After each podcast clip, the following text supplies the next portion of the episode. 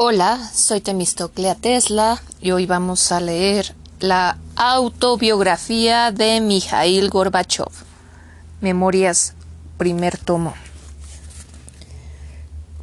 Al lector español, gracias al conocido editor y hombre de profunda nobleza Hans Meinke, a quien le expreso mi sincero agradecimiento, estas memorias ya aparecidas en varios países, llegan hoy al lector español en su propia lengua. Me alegra profundamente este hecho, ya que desde hace tiempo España se ha convertido en una tierra muy entrañable para mí, la he visitado en repetidas ocasiones y he sido objeto de su generosa hospitalidad. A mí, un hombre también del sur, me impresiona el temperamento ardiente, sincero, el espíritu cabal y entregado de los españoles. En España he hecho muy buenos amigos, entre ellos personalidades tan destacadas como el rey Juan Carlos o Felipe González. Con ellos, mientras estuve a la cabeza del Estado, espero haber contribuido a crear un fundamento sólido para las relaciones mutuas y la amistad entre nuestros pueblos. Me alegra que las relaciones entre España y Rusia continúen en esa dirección. Estas memorias son fruto de más de dos años de intenso trabajo. Tras abandonar el Kremlin, me sentí moralmente obligado a hacer llegar a mis compatriotas y al resto del mundo mis reflexiones sobre lo que había pasado en mi país. Me propuse analizar todo lo realizado y a tratar de valorar de forma objetiva tanto los éxitos como los fracasos. Al margen de la opinión que merezco, que merezca mi persona, de lo que no hay duda es de tanta, de, de que tanto la perestroika como la política del nuevo pensamiento constituyen una gran experiencia polifacética e instructiva, así como un legado que todavía conservará por bastante tiempo su actualidad para mi país y el mundo. En aquellos años se llevó a cabo el giro histórico que condujo a nuestro país del totalitarismo a la democracia, de la Guerra Fría a la búsqueda de una nueva paz, así como el fin de la amenaza del cataclismo de una guerra nuclear mundial. En esta obra he descrito, mi vida desde niño y me he esforzado en mostrar a través de las peripecias concretas de mi existencia, bien fuese en el estudio y el trabajo, bien en el trato con las personas más diversas y en algunos casos extraordinarias, cómo se fue formando mi pensamiento, cómo nació en mí la actitud crítica hacia la realidad soviética y fue madurando una decidida voluntad por consagrarme a la tarea de la transformación democrática de mi país y a la labor de encauzarlo en el curso general de la civilización actual. Reflexionar sobre el pasado me ha permitido considerar de nuevo, en algunos casos de un modo distinto, y contemplar desde otra atalaya por encima del carpe diem, todo lo sucedido, tratando de valorar mi actividad con sus aciertos y sus errores. Esta reflexión me ha llevado también a profundizar sobre el futuro de mi país y del mundo. Asimismo, estas memorias, no voy a ocultarlo, también eran necesarias para que los datos fidedignos en la mano con las razones auténticas que motivaron mis acciones y mostrando las circunstancias reales de las cuales tuve que tomar las decisiones, refutar los absurdos juicios de intenciones, las vulgares calumnias y las mentiras interesadas con que me agasajaron, tras abandonar mi cargo de presidente, mis adversarios políticos y aquellos que gracias a mi labor alcanzaron la palestra política, por no mencionar a la gente sin escrúpulos. Tal es el sino de los reformadores. Confío que el lector español reciba este libro como una muestra de mi voluntad de seguir al servicio de la causa de la libertad, la democracia y el entendimiento en este complejo mundo actual. Le deseo a España todo género de éxitos y bienestar. Mijail Gorbachev. A modo de introducción, llamamiento a los, a los ciudadanos soviéticos. Alocución televisada pronunciada por el presidente de la URSS el 25 de diciembre de 1991. Queridos compatriotas, queridos conciudadanos, con motivo de la situación surgida al formarse la comunidad de estados independientes, pongo fin a mi actividad como presidente de la URSS. He tomado esta decisión por consideraciones de principio. Siempre he abogado con firmeza por la autonomía e independencia de los pueblos, así como por la soberanía de las repúblicas, pero también al mismo tiempo por el mantenimiento de Estado de la Unión y la integridad del país. Pero el proceso ha tomado otro camino, se ha impuesto el rumbo que lleva a la fragmentación del país y la división del Estado, y no puedo estar de acuerdo con él. Mi actitud al respecto no ha cambiado ni siquiera tras el encuentro del Alma Ata y las resoluciones tomadas allí. Por otra parte, estoy convencido de que decisiones de tal trascendencia se deberían haber adoptado a partir de una manifestación de la voluntad del pueblo. No obstante, haré todo cuanto esté dentro de mis posibilidades para que los acuerdos allí adoptados conduzcan a una auténtica concordia en, la sociedad y faciliten la vía de salida de la crisis y el proceso de reforma. Me dirijo a ustedes por última vez como presidente de la URSS y considero mi deber exponer mi valoración del camino recorrido desde el año 1985, sobre todo teniendo en cuenta que se han emitido al respecto no pocos juicios contradictorios, superficiales y subjetivos. El destino quiso que, en el momento en que accedí al puesto más alto del Estado, estuviera ya claro que algo no funcionaba en él. Disponemos de todo en abundancia tierra, petróleo, gas natural y otras riquezas del subsuelo, y Dios tampoco nos ha dejado atrás en cuanto a, la, inteligencia y talento. Sin embargo, vivimos mucho peor que las personas de los países más desarrollados y ese retraso se hace cada vez mayor. La causa de ello era reconocible y ya por aquel entonces la sociedad se asfixiaba y estrangulada por la presión del sistema administrativo de mando, condenada a ser sierva de la ideología, se vio obligada a soportar el terrible lastre de la competencia armamentística y vivió al borde de sus posibilidades. Todos los intentos de reformas parciales, que han sido numerosos, fracasaron uno tras otro. El país perdió la perspectiva. No era posible seguir viviendo así. Todo debía cambiarse de arriba a abajo. Por eso no he lamentado ni una sola vez no haberme servido de mi cargo de secretario general para gobernar como zar unos pocos años. Lo habría considerado irresponsable e inmoral. Tenía, tenía claro que emprender reformas de esa magnitud en una sociedad como la nuestra era una tarea extremadamente difícil y hasta arriesgada. Pero aún hoy sigo estando convencido del acierto histórico de las reformas democráticas iniciadas en la primavera de 1985. El proceso de renovación del país y de los cambios fundamentales producidos en la sociedad mundial resultó mucho más complicado que lo que había podido esperarse. Debemos, sin embargo, reconocer en todo cuanto se lleva a efecto su debido valor. La sociedad ha obtenido la libertad y se ha liberado de la servidumbre política y espiritual. Este es el logro más importante y no lo hemos reconocido todavía plenamente.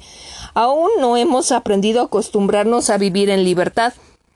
No obstante, se ha realizado un trabajo de significación histórica, se ha acabado con el sistema totalitario que durante largo tiempo arrebató a nuestro país la posibilidad de prosperar y desarrollarse, se ha alcanzado una situación radicalmente nueva en el camino de las transformaciones.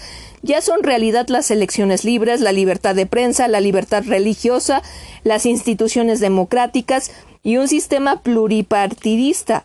Los derechos humanos han sido reconocidos como el principio supremo, se impone la marcha hacia una economía caracterizada por diversas formas de propiedad y la difusión de las mismas se ha iniciado el renacimiento del campesinado en el marco de una reforma del suelo, existen ahora granjas campesinas y se han entregado millones de hectáreas de tierra a la población del país y de los diversos estados.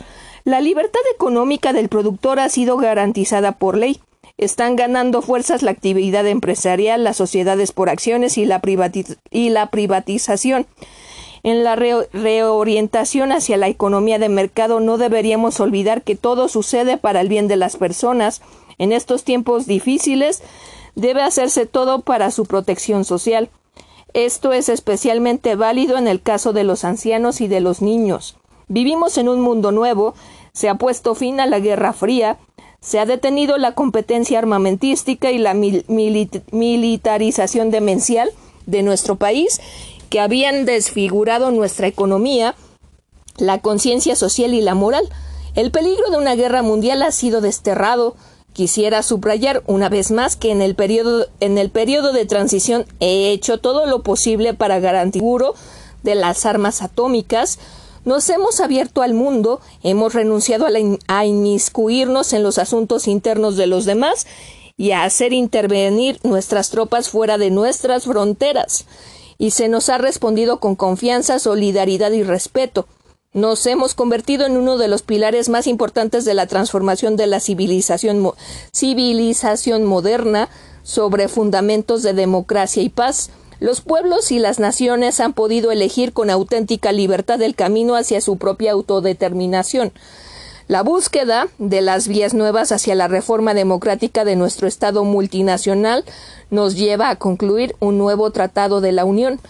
Todas estas transformaciones requirieron una gigantesca tensión de fuerzas y se desarrollaron en medio de una dura lucha, en medio de la resistencia creciente de las antiguas fuerzas reaccionarias heredadas de las anteriores estructuras del partido y el Estado y del aparato económico, pero también de nuestras costumbres y de los prejuicios ideológicos y de nuestra psicología igualitaria y de, pensionistas. Dichas transformaciones chocaron con nuestra intolerancia, nuestra deficiente cultura política y nuestros miedos a los cambios.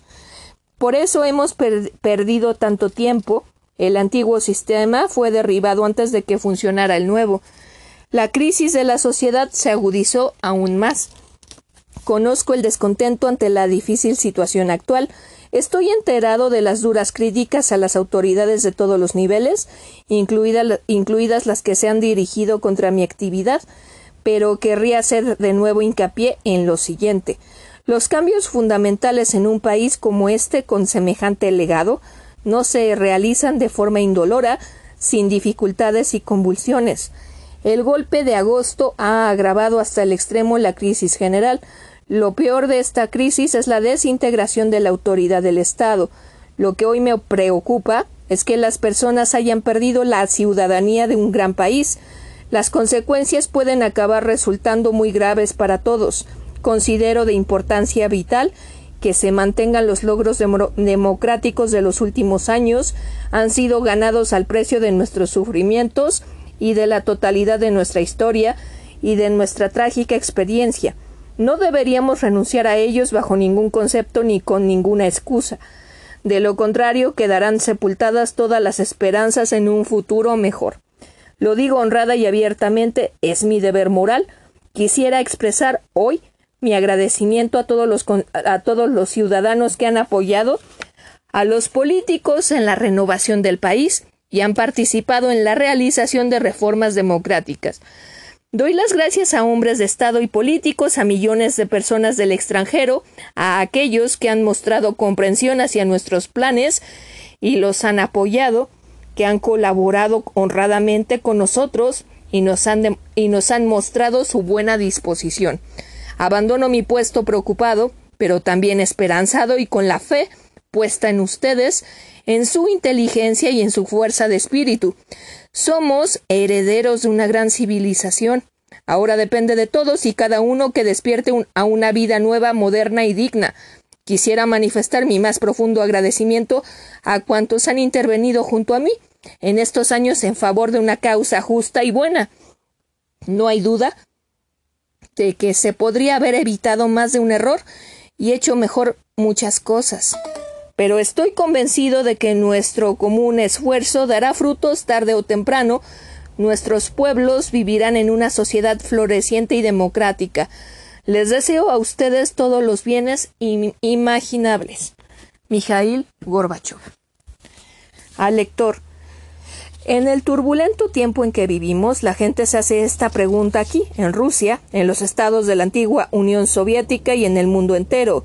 ¿Qué nos ha ocurrido a todos en los últimos años? ¿El drama que vivimos es consecuencia inmediata de la evolución histórica o un resultado de los esfuerzos de la voluntad humana para bien, en la opinión de unos, o para mal en la de otros? ¿Dónde se hallan las raíces, las causas de esos acontecimientos que han encaminado la vida de nuestro país hacia un rumbo nuevo ya por segunda vez en el curso del siglo XX y cuyas consecuencias tienen un alcance que va más allá de nuestras fronteras. Y en fin, ¿en qué punto del proceso histórico nos encontramos hoy? ¿Qué nos traerá el próximo futuro? de 1985 a finales de 1991 me, me hallé, en cierta medida, en el punto central de un conjunto de acontecimientos. Hoy, sin el peso ni las obligaciones de un cargo público, considero deber mío decir todo cuanto se sobre estos asuntos, decir todo cuanto sé sobre estos asuntos y dar mi respuesta a las cuestiones que inquietan a mis contemporáneos. Es perfectamente comprensible, ante todo, Trataré de la política, del poder, del nuevo pensamiento, de las reformas que hemos acometido en nuestro país y de las transformaciones en el plano internacional.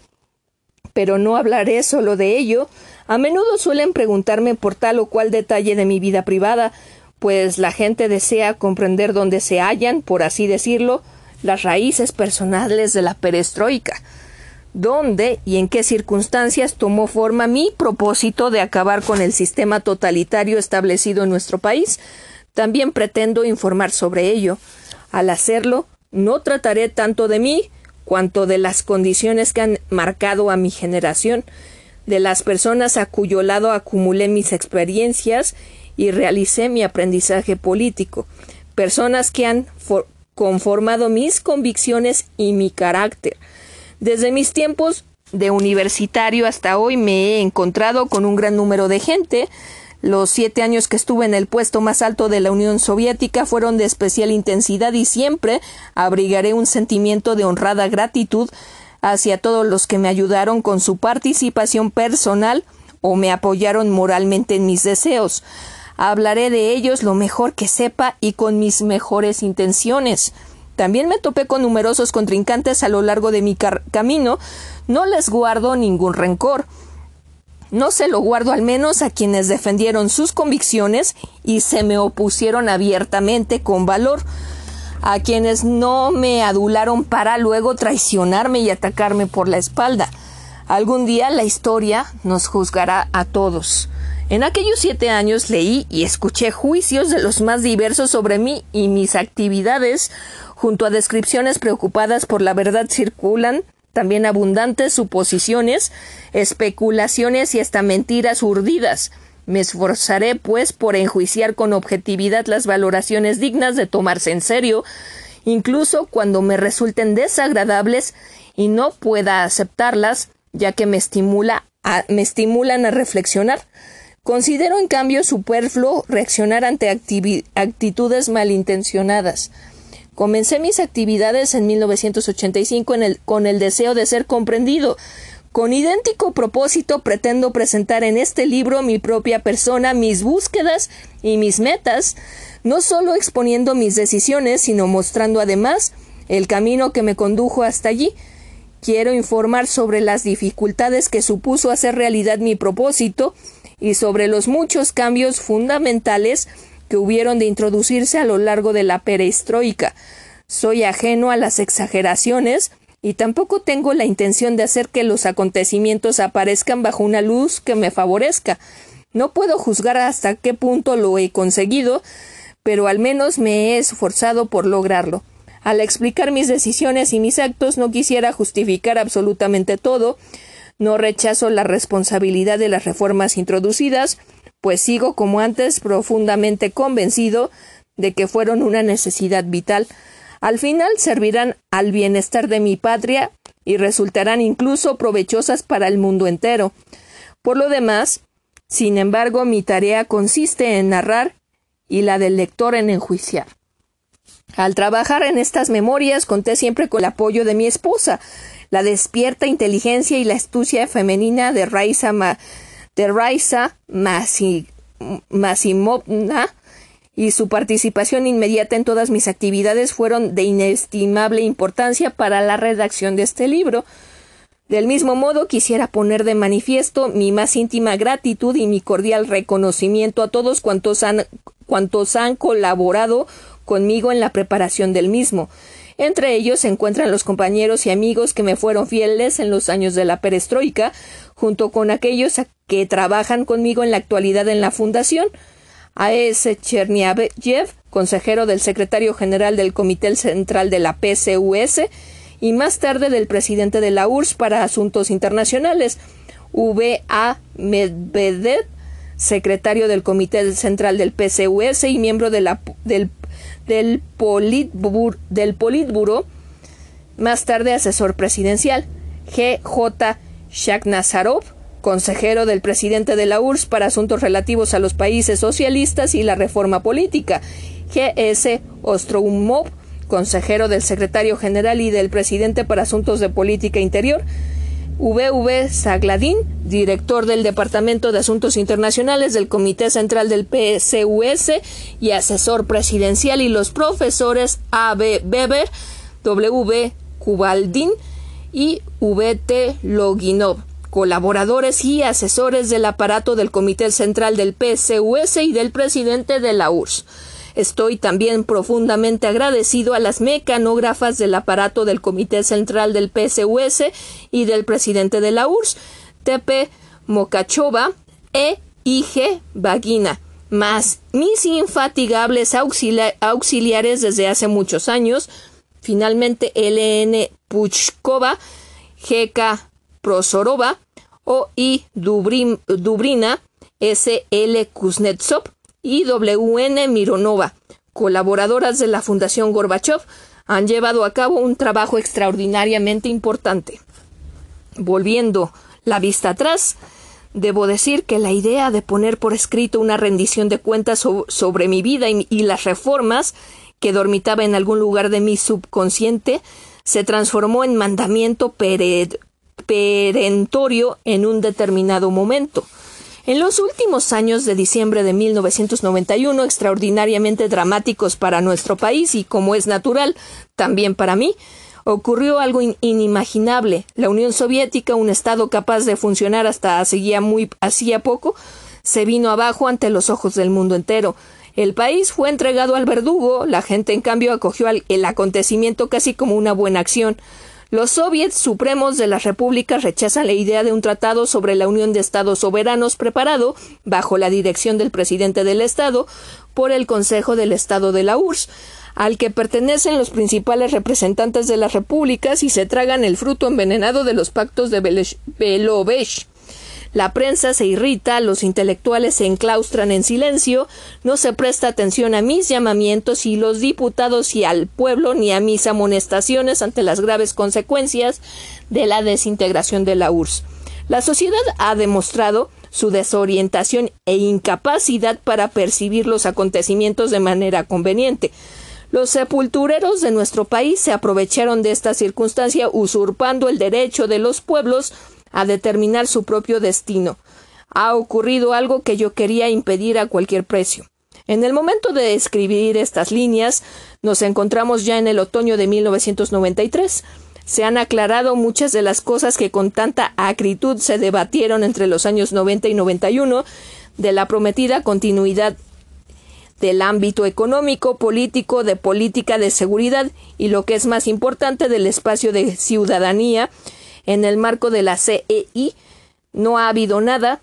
Contemplo con dolor la situación de las antiguas repúblicas de la URSS, economías en crisis, guerras, violencia, criminalidad sin freno, desprecio hacia los derechos de los ciudadanos y de las minorías nacionales. Todo ello es el precio del aventurerismo de políticos ambiciosos que han apartado a la sociedad y al Estado del rumbo de las reformas para llevarlos a la senda de las grandes conmociones.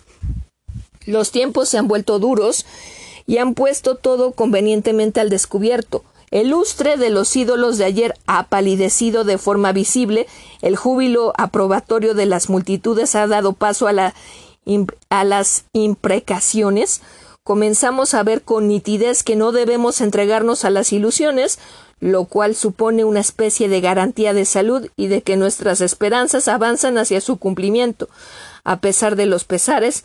Por eso sigo convencido de que las reformas acometidas en 1985 fueron una necesidad histórica. Una vez que nuestros pueblos han superado una época de exámenes, sabrá disponer con dignidad de los resultados más importantes de la perestroika la libertad, la democracia y los derechos civiles. Rusia y el resto de las antiguas repúblicas de la Unión encontrarán un camino para la recomposición de la misma, no en la forma anterior de unidad o imperio, sino en la figura de una incorporación democrática, Creo igualmente que una vez superadas las querellas y las desmoralizaciones provocadas por el fin del sistema bipolar, la comunidad mundial se hallará en disposición de erigir un nuevo orden mundial y desterrar, uniendo sus fuerzas, los peligros que nos amenazan por todas partes, los militares, los ecológicos y otros, el motivo iniciado por nosotros hacia un mundo sin armamento nuclear y hacia la seguridad mundial, la integración de los países pertenecientes en el pasado a bloques políticos militares mutuamente hostiles, seguirá sin duda progresando. Con esta convicción y con la esperanza puesta en ella, apelo al lector a que haga cuanto esté en su mano. Primera parte. Origen y formación. En uno de los cuadernos de notas que he descubierto en mi archivo aparece la siguiente fecha. 27 de noviembre de 1978. Fue un día importante en mi carrera política. 27 de noviembre de 1978, lunes, el día de la sesión plenaria del Comité Central del PSUS, en que fui elegido secretario del Comité Central para Asuntos de Agricultura. Un banquete con sorpresa final. El 25 de noviembre volaba de Stavropol a Moscú. El domingo hacia las 12 aparecí en la fiesta de cumpleaños de Marat Gramov, paisano y amigo de tiempos del Comosol. Había cumplido cincuenta. Era naturalmente un motivo, un motivo de encuentro. En la calle Malaya Filapskaya, en una vivienda situada en el tercer piso de una casa nueva, se reunieron varias personas, principalmente oriundos de Stavropol. Estos acontecimientos se celebraban entre nosotros a la manera rusa, con gran alboroto y abundancia de comida y bebida, charlando, gastando bromas y cantando.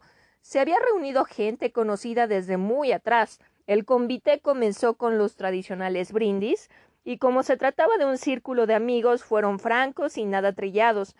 Todo el mundo, sin excluir al homenajeado, se encontraba en un estado de ánimo exultante. Al fin y al cabo, ¿qué son cincuenta años? ni la mitad de una vida.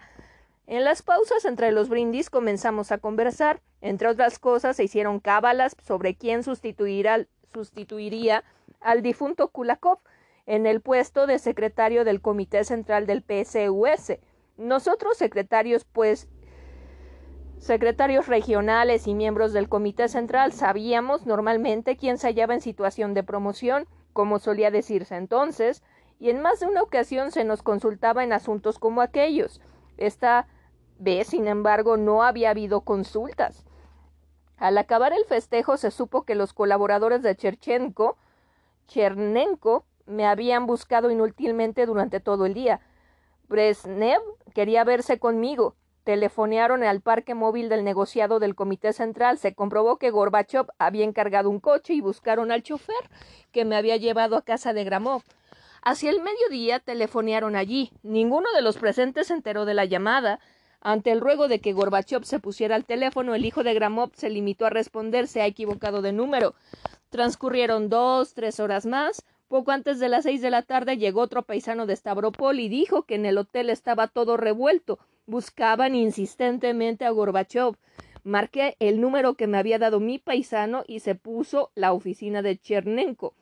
La voz que me respondió sonaba realmente intranquila. El secretario general le manda llamar. Aún, no, aún nos despedirán por su culpa. Está bien, enseguida voy, tranquilicé a mi interlocutor. A las seis de la tarde me hallaba en el despacho de Chernenko. Brezhnev, por su parte, ya se había marchado a casa. Como no había bebido mucho, tenía la cabeza completamente clara. Sin embargo, sentía cierta ansiedad. Ya sabe usted cómo son las cosas, intenté explicarle. Varios paisanos que se encuentran se sientan juntos y charlan y se distraen. Konstantin Ustinovic no se prestó al tono desenfadado. Sin mediar más palabras, me dijo mañana en la sesión plenaria Leonid Ilich presentará la propuesta para tu elección como secretario del Comité Central del Partido. Un consejo importante. Mis relaciones con Konstantin Ustinovic no eran malas en aquel momento. Como primer secretario del Comité Regional del Partido de Stavropol, mantenía contacto constante con él y resolvía con su ayuda no pocas cuestiones referentes a nuestros asuntos regionales. Podía contar con una conversación sin tapujos, pero aquella charla se diferenció notablemente de las anteriores. En nuestros círculos, Chernenko era conocido como un hombre de pocas palabras. Muchos lo llamaban el silencioso. Esta clase de personas pasan por reservadas y hasta modestas en comparación con ellas la gente de otra mentalidad y temperamento, entre los cuales me cuento, puede resultar pretenciosa. Sin embargo, mis simpatías se dirigen a quienes son más bien abiertos. Con hombres sigilosos del tipo de Chernenko, bajo cuya aparente modestia puede esconderse a veces algo muy distinto y sorprendente, siempre me mantuve en guardia.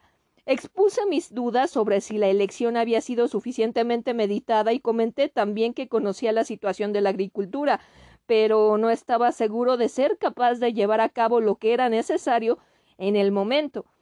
Chernenko escuchó mis explicaciones y replicó distante. Expuse mis dudas sobre si la elección había sido suficientemente meditada y comenté también que conocía la situación de la agricultura, pero no estaba seguro de ser capaz de llevar a cabo lo que era necesario en el momento. Chernenko escuchó mis explicaciones y replicó distante Leonid Ilich da por supuesto que estás de su lado y, e, y le eres leal. Es cosa que sabe apreciar. Mi relación con Brezhnev era de colaboración objetiva, de confianza auténtica, pero muy distante. Quise continuar la conversación, pero Chernenko me interrumpió. Si Leonid Ilich ha llegado a esta conclusión, no puede haber más debates. Vamos a darlo por, por zanjado. ¿De acuerdo?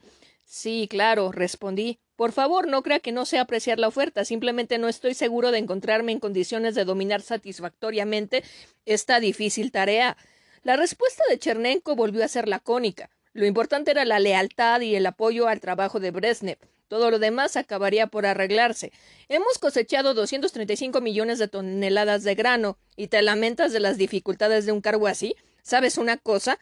Deja que te diga algo. Haz lo que hizo Kulakov. Entonces comprendí que no se trataba simplemente de la agricultura. Conocía la función de Kulakov en el Politburo y, y su proximidad con Brezhnev. Konstantin Ustinovich, ¿sabe usted que Kulakov y yo habíamos discutido mucho últimamente? Pero tampoco esta objeción cambió en nada el tono de la conversación. Está bien, he comprendido. El Comité Central ha tomado resoluciones importantes sobre la agricultura. Chernenko se refería sin duda a las decisiones del Pleno del Comité Central del PCUS de julio de 1978. Deberás ocuparte también de ello, y en el caso de que hagas algo novedoso o quieras cambiar alguna cosa, Tendrás que hablar con Leonid Ilich, pero bastante tiempo, no te dará ningún mal consejo. Tenía la impresión de que Chernenko no le apetecía ya seguir con la conversación. Así pues, le pregunté tan solo si Leonid Ilich hablaría conmigo antes de la apertura de la sesión plenaria. No lo sé, no tratamos de eso, únicamente me ha encargado transmitirte lo que ya he dicho. Chernenko tenía prisa. Todavía me interesaba saber una cosa, si debía hablar en la sesión plenaria. Difícilmente será necesario que pronuncies un discurso en el Pleno. El mismo Leonid Ilich presentará la propuesta y el Comité Central votará enseguida a favor. Por lo demás, ya pronunciaste un discurso hace poco, añadió Chernenko maliciosamente. Con esto había concluido nuestra conversación. ¿Por qué la elección recayó sobre mí? Durante mis estancias en Moscú residía siempre en el Rosia, en el Hotel Moskva. Solo estuve en dos o tres ocasiones, a pesar de ser el hotel que me correspondía por mi rango, pero por alguna razón me había acostumbrado al Rosia. Allí, en el duodécimo piso, había una habitación, creo que era la número 98, cuyas ventanas daban al Kremlin, y cuando llegaba a ella Caída la tarde o ya de noche, agotado después de una dura jornada de trabajo, reinaba el silencio, lejos del ruido de las calles, lejos de los enfrentamientos entre borrachos y de las peleas de medianoche de la entrada del restaurante del hotel. Ante mí se extendía el Kremlin en toda su majestuosidad. De noche, en particular, cuando está iluminado, no solo ofrece una vista magnífica, sino que provoca además un especial estado de ánimo, el Kremlin sería más tarde el lugar de mi residencia permanente, pero ya entonces sus basiliscas, plazas, jardines y parques me resultaban todo menos indiferentes. A mi familia y a mí nos gustaba pasear por él. Nos gustaba pasear por él. Más de un día de fiesta fuimos en coche al Kremlin para contemplar desde allí los castillos de fuegos artificiales. Aquella noche no logré conciliar el sueño. Sin encender la luz, arrimé un sillón a la ventana. Las torres de la Catedral de San Basilio y los contornos majestuosos del Kremlin flotaban ante mí en el cielo nocturno. Dios sabe que jamás había pensado en un nombramiento como aquel. Después de concluir los estudios universitarios, había trabajado veinticinco años en, la región de Stavropol, casi nueve de ellos como primer secretario del Comité Regional del Partido. Había logrado poner en marcha algunas cosas, pero como en todas partes eran no pocos los problemas que quedaban por resolver. No dependía solo de mí, sino también de las circunstancias del momento. Sin embargo, la actividad en el puesto de primer secretario me satisfacía. Trabajaba olvidándome de mí mismo, poseído por el deseo de hallar el punto de Arquímedes, a partir del cual podría cambiar a mejor todas las cosas en mi región natal. A comienzos de los años setenta, conversando con PN de, de Michev, me preguntó cómo vería la propuesta de aceptar un trabajo en el Comité Central para dirigir el Departamento de Propaganda. Luego F.D. Kulakov habló conmigo sobre el puesto del ministro de Agricultura. Y cuando se debatió el nombramiento de un nuevo fiscal general del Estado para la URSS, resultó que mi nombre se había incluido en el círculo restringido de los susceptibles de ser elegidos. El estado de salud de Rudenko empeoró visiblemente y se planteó la cuestión de su sustitución, una situación nada fácil si se piensa en los criterios que dirigían en aquel entonces tales decisiones. Más tarde, N.I. Sabinki, director del Departamento de Órganos Administrativos del Comité Central, me contó que A.P. Kirilenko se había, puesto, se había opuesto a mi candidatura. En aquel momento dijo al parecer lo siguiente Hemos encontrado un hacha escondida bajo el banco. Sabinki dedujo de estas palabras que los planes para mi persona eran otros. Ante esta clase de proposiciones solía reaccionar, por lo general con una negativa, en tales casos no se trataba exclusivamente ni el primer lugar de mi estado de ánimo o mis pretensiones. Los miembros del Politburo tenían sobre mis opiniones sobre mí opiniones diferentes. Por conversaciones confidenciales con algunos colaboradores del aparato del Comité Central, supe que el secretario de Stavropol, con su mentalidad independiente, resultaba inquietante para algunas figuras decisivas, en realidad las cosas eran como solía decir mi amigo Nikolai Karpovich Kirichenko, primer secretario del Comité Regional del Partido en Crimea. No te salgas de la fila porque te atizarán en toda la jeta.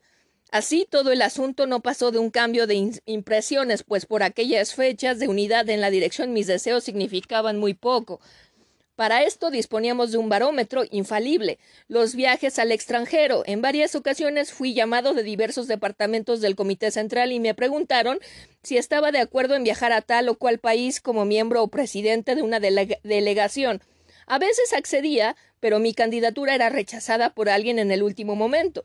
En esas circunstancias la excusa era la siguiente ya sabes, en la dirección se piensa que, que tu región es grande y no tendría ningún objeto apartarte del trabajo.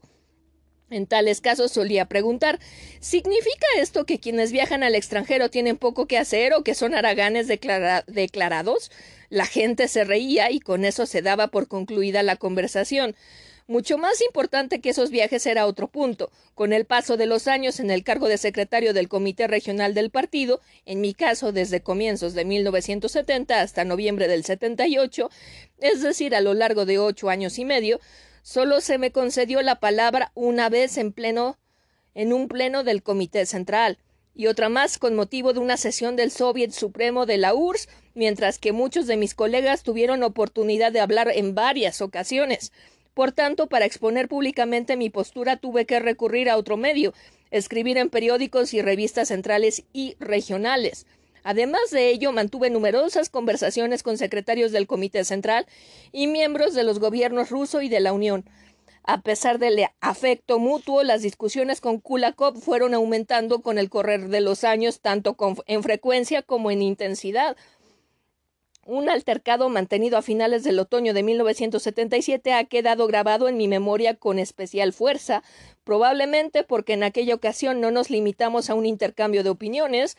Todo comenzó con preguntas aparentemente específicas relativas a créditos y, el denominado reembolso garantizado.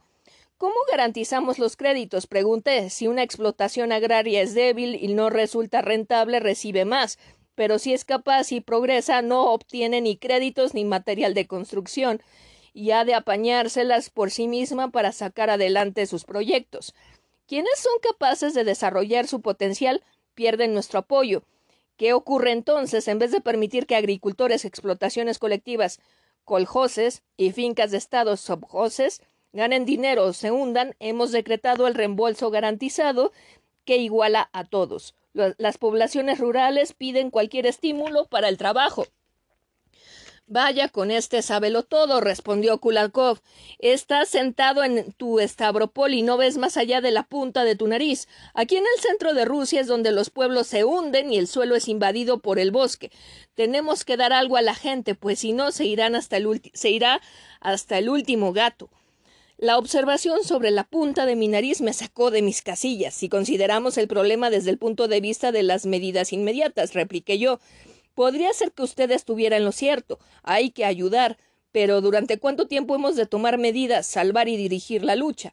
¿Cuánto tiempo hemos de seguir peleando por la cosecha, por el ganado, por las cabezas y las colas de los bueyes? En las localidades rurales de la región central, donde las precipitaciones, así, como el resto de las condiciones climáticas son absolutamente normales, los rendimientos resultan, sin embargo, miserables y el suelo cultivable se echa a perder. Antes los agricultores vivían, trabajaban y satisfacían sus necesidades. Eso significa que debemos cambiar nuestra política. Usted se siente orgulloso del Pleno de marzo de 1965, también yo opino que se puede estar orgulloso de él. Fue un gran paso hacia la solución de los problemas de los pueblos del campo por la vía política, es decir, desde un punto de vista que tiene en cuenta las relaciones mutuas con la totalidad del campesinado. Pero ahora las determinaciones del Pleno de marzo han acabado en el cubo de la basura. Se ha atentado contra el intercambio normal, recíproco y ventajoso entre la industria y la agricultura. Al verlo los campesinos piensan si no me pagan como es debido por mis productos, que se vayan al cuerno, sobre todo tras la existencia del reembolso garantizado. No tiene usted salida con sede de créditos, pero los campesinos no los amortizarán, pues no son ellos quienes le deben algo a usted, sino usted a ellos. Todo está al revés. Kulakov reaccionó con vehemencia. Desde un punto de vista puramente humano podía comprenderle. Tanto en Stavropol como desde su puesto de secretario del Comité Central para Agricultura se entregaba en cuerpo y alma a la aldea, bregando por conseguir para los agricultores tractores, segadoras, camiones, piezas de recambio y abonos. Para acabar oyendo semejantes palabras después de todo aquello.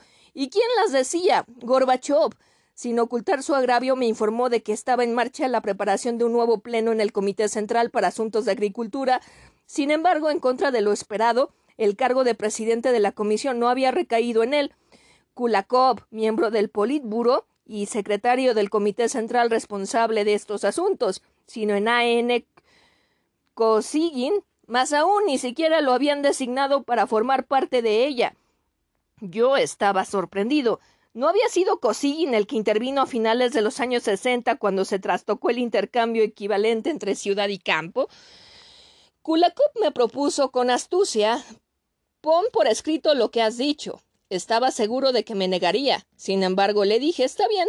¿Cuándo se lo he de hacer llegar? Tienes un de plazo hasta el 1 de enero. Trabajé concienzudamente en el memorándum. En total fueron 72 páginas. Terminé la redacción definitiva a las 3 del mediodía del 31 de diciembre de 1977 y se la envié sin demora. Kulakov lo leyó y se lo mostró también a Golikov, consejero de Brezhnev. Al cabo de dos meses me llamó por teléfono. Escucha, Mijail, ¿qué te parecería la idea de enviar tu memorándum a todos los miembros de la comisión del Politburo? Respondí que había sido escrito especialmente para él. En caso de mandarlo a la comisión habría que pulirlo más. Kulakov estuvo de acuerdo, pero me pidió que concluyera el trabajo lo antes posible. Al cabo de una semana se enviaba al Comité Central una redacción abreviada del memorándum. Contenía todas las tesis esenciales. Esta, este variante fue esta variante fue distribuida entre los miembros de la comisión del Politburo. El pleno de julio dejó en mí huellas profundas. Brezhnev presentó el informe sobre el ulterior desarrollo de la agricultura de la URSS. El 3 de julio, a continuación, comenzó el debate. Eh, al día siguiente, 4 de julio, hablaron en primer lugar el ministro de Agricultura de la URSS, B.K. Mesiatz, y el primer secretario del Comité Central de Bielorrusia, P.M. Masherov. A mí se me concedió la palabra después del secretario del Comité del Partido de la región de Amur. Era mi primera aportación al debate en una sesión plenaria del Comité Central, tras nueve años de actividad como secretario del Comité Regional del Partido. Estaba firmemente decidido a decir de manera comprometida y cuando, cuando fuera necesario, con rodeos, lo que había puesto por escrito en mi memorándum. En la sala del Pleno reinaba habitualmente una atmósfera de trabajo, aunque algunas de las contribuciones al debate carecían de interés para los presentes, estos se mantenían por lo general callados. Solo podía oírse cierto ruido de fondo, murmullos y pasar de hojas de periódico. En el curso de mi informe, y cuando más me iba extendiendo en la exposición de mis argumentos, se fue produciendo un silencio peculiarmente tenso. En la presidencia, a mis espaldas, no se oyó al, eh, principio una palabra, pero luego fueron intercalándose observaciones. Cuando volví a mi asiento, L.I. Florentev ministro de Agricultura en la Federación Rusa, antiguo amigo y hombre prudente, me susurró al oído. Todo está bien en términos generales, pero deberías haberme escuchado. Te aconsejé que no hablaras de ciertas cosas. En la presidencia se han puesto muy nerviosos al oírlas. ¿Por qué, sin embargo, recayó sobre mí la elección en noviembre del 78? ¿Qué había sucedido? Me vino a la memoria aquella observación de Chernenko. Leonid Ilich da por supuesto que estás de su lado. ¿Querría decir eso que había otro lado? ¿Dónde se hallaba? ¿Qué clase de lado era ese y quién se encontraba en él? ¿Dónde se hallaba? ¿Qué clase de lado era ese? ¿Y quién se encontraba en él? Tenía noticias sobre puntos de vista diversos acerca de tal o cual problema, sobre enfrentamientos en la dirección de nuestro país, pero la las consideraba no obstante del todo normales, como un reflejo del esfuerzo por hallar las mejores soluciones con ayuda del debate. Cuando ya estaba trabajando en el Comité Central, comprendí que no se trataba únicamente de diferencias de opinión, sino de algo más, de agrupamientos distintos en la dirección y de lucha entre ellos. Sin embargo, no había que dejarse engañar. No había motivo para pensar que se trataba de una contienda entre entre reformadores y conservadores. No, aquellas personas poseían una sola idéntica fe, eran defensores de un mismo sistema único y la rivalidad entre los grupos no tenía más significado que el de la lucha por el poder. En consecuencia, Brezhnev buscaba apoyos. Al principio había contado con el respaldo de Grechko y Kirilenko, más tarde fueron Gromiko y Ustinov, luego Andropov y Kulakov, así como Sherbitsky y Kunayev, Rashidov y Aliyev. No hablo de quienes se encontraban en otros peldaños de la escala jerárquica y en quienes también se apoyaba Brezhnev.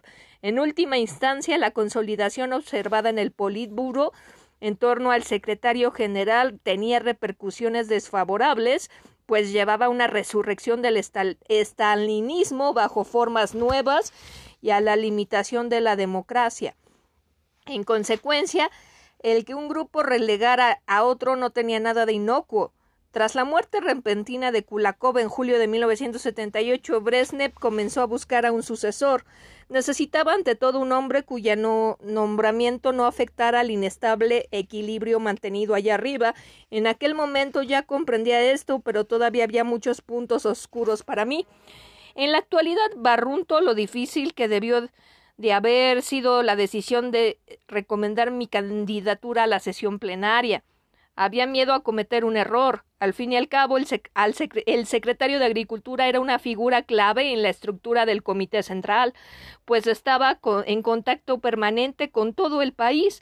con los primeros secretarios de los comités centrales de las repúblicas y también con los comités regionales y comarcales, y a su vez la corporación de los primeros secretarios era el ámbito y el apoyo de secretario general, lo cual significaba que Brezhnev se reservó la decisión definitiva.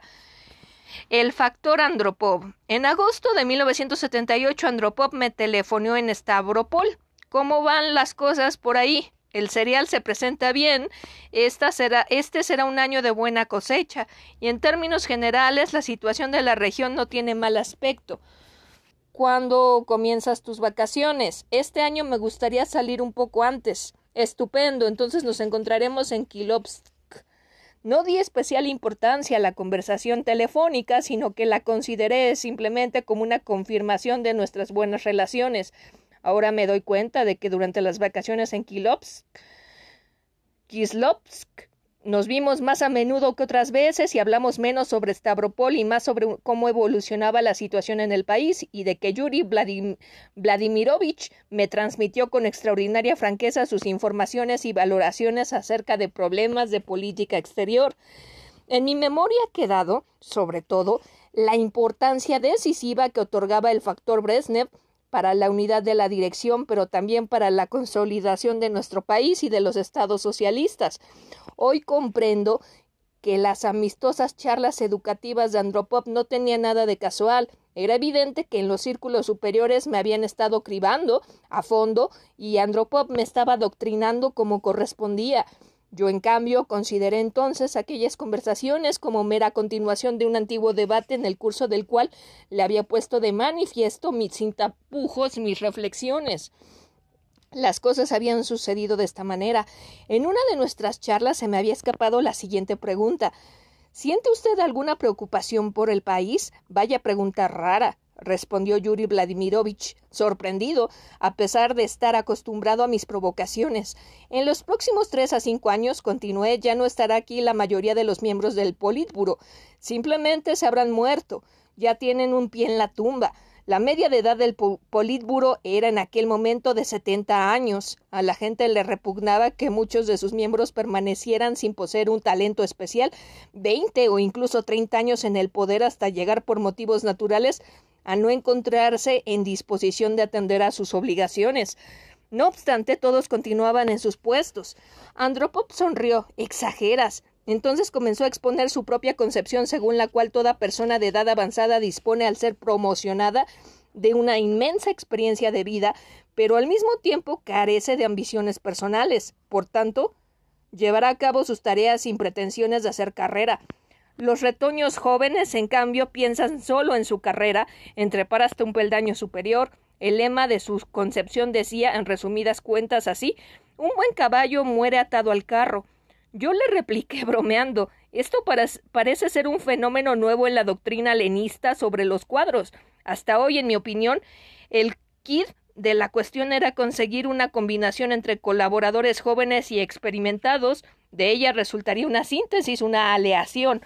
Unos no nos protegerían del aventurismo, los otros del estancamiento y el conservadurismo. Todo eso son teorías. En la vida las cosas son distintas, dijo Andropov con un gesto de rechazo. En este punto, sin embargo, opino como Lenin, repliqué yo con ardor. No estaba dispuesto a ceder ni un ápice. También yo estoy de acuerdo con Lenin, puntualizó irónico Yuri Vladimirovich. Está bien, dejemos a Lenin. ¿Conoce usted el dicho popular no hay bosque sin maleza? Andropov no pudo olvidar esta maleza y toda nuestra conversación hasta su muerte. Mientras tanto, el país no tenía en cuenta el Consejo de Ancianos o lo rechazaba emocionalmente, y era indudable que la información sobre los sentimientos de la sociedad llegaba también a los de arriba, tanto abiertamente como de otra manera, en la forma clásica, mediante cartas y chistes anónimos. Uno de estos de esos chistes se me ha quedado grabado, en realidad corrió más tarde, tras el 26 Congreso del Partido Comunista de la URSS de 1981. Pregunta: ¿Cómo se inaugurará el 27 Congreso del PSUS? Respuesta: Se pedirá a los delegados que se pongan de pie y con tal motivo se solicitará que introduzcan en camilla a los miembros del Politburo. En resumen, estas señales llegaban hasta el Politburo y hasta el secretario general. Y les inquietaban. En consecuencia, el sucesor del de Kulakov debía ser aún relativamente joven, y estoy convencido de que Andropov influyó en mi nombramiento, a pesar de no habérmelo dado a entender ni una sola, ni una sola vez. Aquel otoño se produjo otro acontecimiento. El 19 de septiembre, Brezhnev viajó en tren de Moscú a Bakú para participar en los actos solemnes con motivo de la concesión de la Orden de Lenin a la capital de Azerbaiyán. Iba acompañado de, Chernenko. En cada una de las paradas se, se, presentaba la dirección local de la correspondiente ciudad para dar la bienvenida a Brezhnev. En Donetsk, Leonid Ilich se reunió con el primer secretario del Comité Regional Kachura, en Rostov, con Bondarenko y en la estación ferroviaria Kapskaya, en la región de Krasnodar, con Mendunov. El tren entró en la estación de Minerali y Body a una hora tardía de aquella misma jornada. En el acto de saludo nos hallábamos Andropov, el presidente del comité ejecutivo de la región de Stavropol, y Tetaranov, y yo. La noche era cálida y muy oscura. Se entrevía la silueta de las montañas, brillaban las luces de la ciudad y estrellas gigantescas en el cielo. Estrellas como solo puede, pueden observarse en el sur. Reinaba el silencio, interrumpido tan solo de vez en cuando por el estrépito de los aviones. El tren se detuvo y del vagón bajaron Brezhnev y algo después Chernenko, vestido con un chándal. Taranov se hizo a un lado tras saludar al secretario general y los otros cuatro, Brezhnev, Andropov, Chernenko y yo, caminamos por el andén vacío de la estación. Más tarde se escribió mucho sobre este encuentro. Se hicieron muchas cábalas cuatro secretarios generales que se sucederían uno al otro. Andropov y yo habíamos viajado desde Kislovsk en un SIL para recibir a Brezhnev. Charlamos en el mismo tono de siempre. Yuri Vladimirovich me dijo de pasada Escucha, aquí eres tú el anfitrión, y por lo tanto deberás llevar el hilo de la conversación pero la conversación no se ponía en marcha. Tras los saludos y los habituales tópicos sobre la salud y el descanso se produjo un silencio.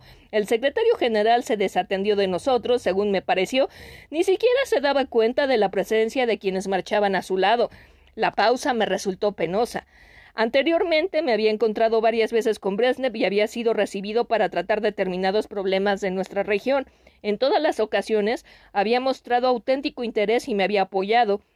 Por eso no me sorprendí cuando tras una larga pausa me preguntó de pronto Bien, Mijail Sergeyevich, ¿cómo van las cosas en tu reino de ovejas? La participación de la región de Stavropol en la producción de lana fina de la Federación Rusa ascendía al 27% al comenzar el verano. Tras el nacimiento de los corderos, miles de rebaños pastaban en las estepas. Eran 10 millones de cabezas de ganado lanar, una imagen impresionante, un auténtico reino de ovejas. Le informé con brevedad sobre nuestros asuntos. Aquel año habíamos tenido un buen rendimiento, más de 5 millones de toneladas, lo que suponían dos toneladas por habitante de la región. A continuación vino la segunda pregunta. ¿Qué ocurre con el canal? Llevan mucho tiempo construyéndolo. ¿Es quizá el más largo del mundo? Intenté explicarle las causas del retraso y de nuevo siguió un silencio. Yuri Vladimirovich me miraba expectante y Chernenko se mantenía en una absoluta mudez, como una especie de autómata con capacidad de andar y que tomaba notas en silencio. ¿Qué hay de sus vacaciones, Leonid Ilich? ¿No ha, no ha podido ser? Pregunté para no que no se agotara la conversación. Sacudió la cabeza. Sí, claro, habría que. Terció Andropov. Intercambiaron impresiones sobre el programa de Brezhnev en Bakú, luego un nuevo silencio. Según todas las apariencias, el secretario general no se sentía especialmente proclive a continuar la charla. La parada del tren llegó a su fin. Volvimos al vagón, pero cuando ya se encontraba en el vestíbulo de acceso, Brezhnev aferrándose al pasamanos, preguntó de pronto a Yuri Vladimirovich ¿Qué te parece mi discurso? Bueno, bueno, Leonid Ilich, respondió rápido Andropov. En el coche pregunté por el discurso al que se había referido el secretario general. Se trataba, sin embargo, de algo completamente distinto. Andropov me explicó que Leonid Ilich había tenido siempre problemas del habla, quizá fuera de esa la explicación de su laconismo, a pesar de ser personalmente muy accesible. Nuestro encuentro me resultó en realidad extraño, mientras que Yuri Vladimirovich estaba al parecer contento. Esta visita a la novia se repitió una segunda vez. Tras el encuentro en Mineral y Body, Kirilenko apareció por la región de Stavropol como ojo llovido del cielo. Había venido a pasar las vacaciones en Sochi e hizo el viaje en helicóptero. Estuvimos fuera todo el día y toda la noche, visitamos el Observatorio Astronómico de la Academia de Ciencias de Selenchuk y nos, nos detuvimos en diversas localidades. Le informé sobre nuestros problemas, su manera de agarrarse a nimiedades con cualquier motivo, viniera o no a cuento, me resultaba chocante. En una ocasión, por ejemplo, al ver un parque de maquinaria desde el coche, comentó nervioso ¿Cuántas máquinas hay inutilizadas por ahí? Mira que han acaparado técnica superflua. ¿O es que piensan vender todos esos aparatos como chatarra? Viven como los gusanos en el tocino. Kirilenko era el responsable en el Politburo de la construcción de maquinaria y siempre mantenía la opinión de que en el campo planteaban exigencias desmensuradas.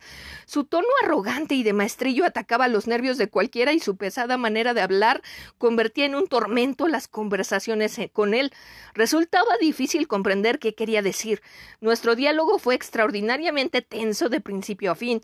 Sentía su enfado y por mi parte impuse a la conversación un tono bastante seco, dando a entender al huésped que en realidad no conocía el objeto de sus juicios. El grano comienza a perder peso ya al sexto día de su maduración biológica, le expliqué, y en nuestro caso, con nuestra técnica, la cosecha dura quince días en, los, en las mejores explotaciones agrarias y en las demás en cambio, se prolonga de cuatro a seis semanas. Padecemos pérdidas colosales. La peculiaridad de nuestros pueblos, a diferencia de las empresas industriales, consiste en emplear muchas máquinas solo una vez por temporada. Esa es la razón de que se encuentren ahí a la espera de su utilización. Por lo demás, no disponemos de ningún medio técnico para llevar a cabo determinados trabajos. Debería ver usted cómo esparcimos el abono orgánico. Se saca con pequeños remolques de tractor y luego se reparte por los campos con tractores de oruga. En ningún país desarrollado se trabaja de manera tan primitiva y tosca. Los centros rurales no disponen todavía hasta hoy del necesario surtido de máquinas. Pero estas afirmaciones irritaban aún más a Kirilenko. En la sesión plenaria de julio, los centros rurales han arañado un tercio de la totalidad de las inversiones. Hemos soltado ya mucho para la agricultura, una inmensidad, y todo desaparece como un pozo sin fondo. Era evidente que no nos gustábamos, y así siguieron las cosas. Más tarde, cuando trabajaba en el Comité Central del PSUS, me convencí de que Kirilenko era una de esas personas que no habían anhelado mi aparición en Moscú. Por otra parte, resultó ser un hombre ávido de mando y rencoroso. Nuestras relaciones estaban abocadas a acabar en choque y más tarde en enfrentamiento político. Sin embargo, la elección recayó sobre mí. Brezhnev había vacilado sin duda hasta el último momento por miedo a tomar una decisión equivocada. Ese fue el motivo de que la conversación conmigo no se hubiera producido antes. En la elección de cuadros para los, los organismos directivos, Leonid Ilich procedía con mucha cautela y reflexionaba largo tiempo y laboriosamente.